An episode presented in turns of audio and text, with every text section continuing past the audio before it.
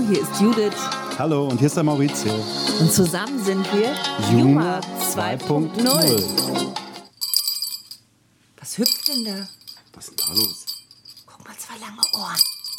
Ich glaube, das ist der Osterhase. Jetzt ist er weg. Hallo und herzlich willkommen. Juma 2.0 begrüßt euch heute zur Ausgabe 24. Am Ostersonntag. Hallo auch von mir. Ja, wir haben ja gerade schon den Hasen vorbeihoppeln sehen und es ist Ostern und wir haben uns gedacht, was passt besser als Der Osterspaziergang von Johann Wolfgang von Goethe. Und den werden wir euch jetzt mal vorlesen. Zuvor möchte ich noch kurz erwähnen, dass ich den Osterspaziergang, glaube ich, das erste Mal mit zehn Jahren gelesen habe mit meinem Vater und es wurde zu einer Tradition in unserer Familie. Und wir haben jedes Jahr zu Ostern den Osterspaziergang gemeinsam gelesen und da habe ich mich immer sehr drauf gefreut. Und wir behalten gerne diese Tradition bei. Der Osterspaziergang aus Goethes Faust. Vom Eise befreit sind Strom und Bäche, durch des Frühlings holden belebenden Blick. Im Tale grünet Hoffnungsglück. Der alte Winter in seiner Schwäche zog sich in raue Berge zurück. Von dort her sendet er, fliehend nur, ohnmächtige Schauer körnigen Eises, in Streifen über die grünende Flur. Aber die Sonne duldet kein Weißes. Überall regt sich Bildung und Streben. Alles will sie mit Farben beleben. Doch an Blumen fehlt's im Revier. Sie nimmt geputzte Menschen dafür. Kehre dich um von diesen Höhen nach der Stadt zurückzusehen. Aus dem hohlen, finsteren Tor dringt ein buntes Gewimmel hervor. Jeder sonnt sich heute so gern. Sie feiern die Auferstehung des Herrn.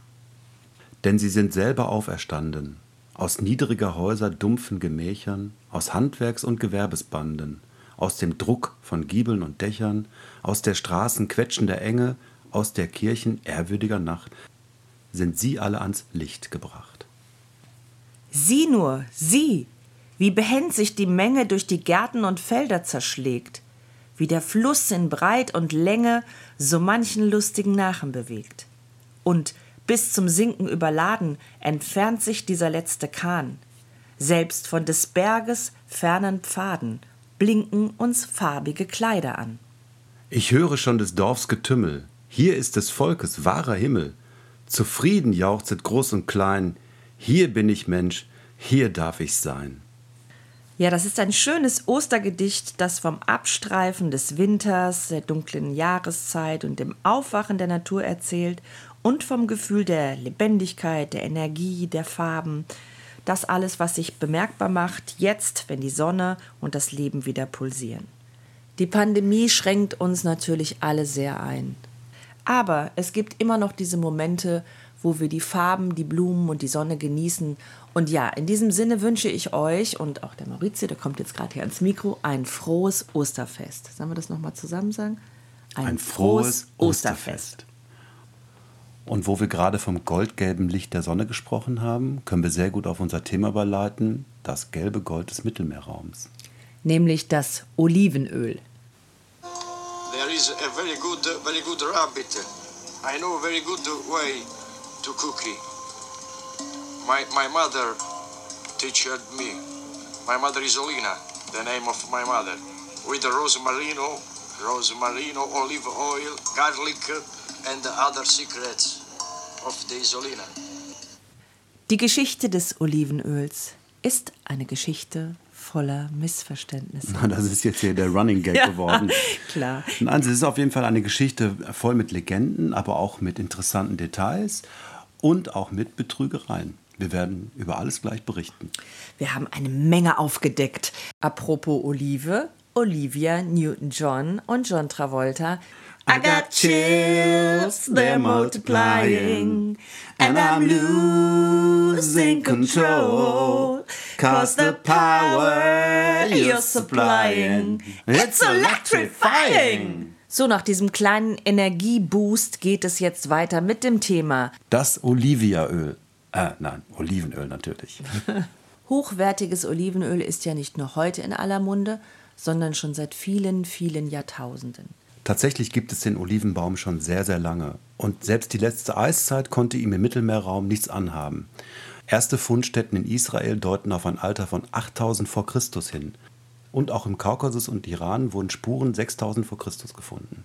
Bis heute ist nicht vollständig geklärt, woher die Pflanze genau kommt. Also dieses Geheimnis behält die grüne Steinfrucht wohl immer für sich. Aber der Siegeszug im Mittelmeerraum war unaufhaltsam und heute findet sich Olivenöl in allen Küchen der Welt. Und auf unserer Terrasse, da steht jetzt Alessandro. Er ist 1,90 Meter groß. Ein Olivenbaum und ich habe ihn zu Ostern geschenkt bekommen und ich hoffe, dass er wächst und gedeiht und sicher auch bald Früchte trägt.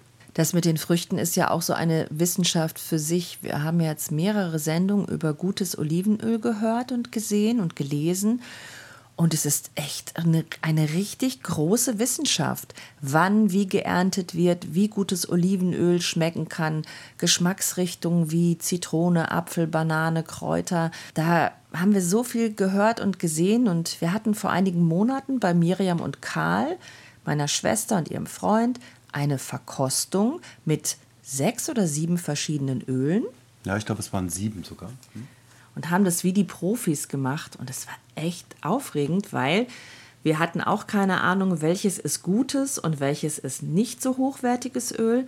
Ja, und ähm, dann haben wir das so wie die Profis versucht zu schmecken.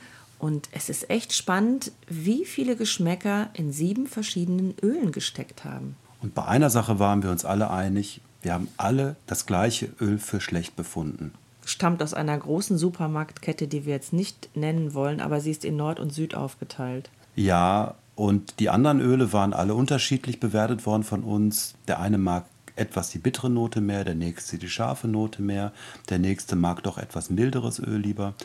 Naja, das war auf jeden Fall sehr spannend. Aber bei den hochwertigen Ölen wurde es ganz eng und das haben wir alle dann doch herausgeschmeckt. Das fand ich echt beeindruckend.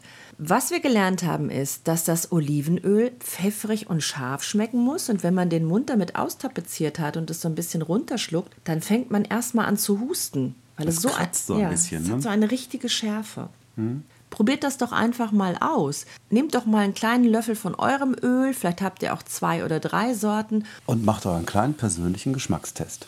Denn es gibt natürlich auch Öl, was gar nicht wirklich natives Olivenöl ist, sondern aus anderen minderwertigen Ölen zusammengemischt wird. In Apulien gibt es derzeit einen großen Skandal. Da sind richtig Ermittler unterwegs. Ich glaube, 250 Polizisten waren im Einsatz, weil es gab eine große Panscherei, einen Betrug im ganz großen Stil. Da sind 7000 Liter Sojaöl als Olivenöl deklariert worden, um es auf den Markt zu bringen. Das wurde sogar mit äh, Wasabi gemischt, damit es diese besondere Schärfe hat und ja, ganz schön pfiffig, die Italiener.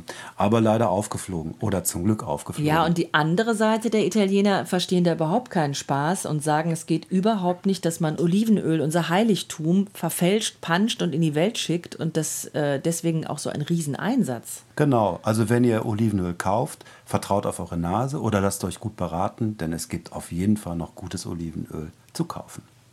So, das Schul- und Lehrprogramm ist vorbei. Finito. Ja, ja. Und ich habe jetzt noch mit dir gemeinsam eine Liste aufgetan, wo wir den Menschen, die sagen, mir ist das zu kalt draußen und ich habe schon unheimlich viele Spaziergänge gemacht, ich möchte einfach nur zu Hause sein, entspannen und mich einkuscheln und einen tollen Film gucken, da haben wir euch nochmal unsere Top 5 der Osterfilme zusammengestellt und wir empfehlen Nummer 1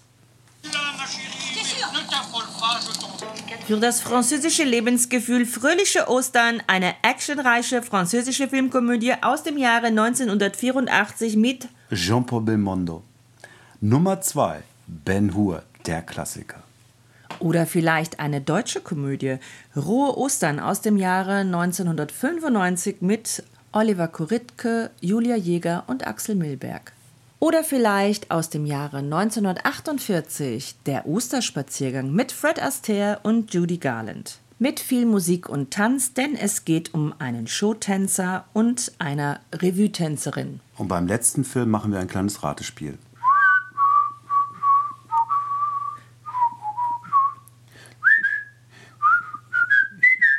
Es handelt sich natürlich um Life of Brian, das Leben des Brian. Und hier noch eine wichtige Information von Brians Mutter.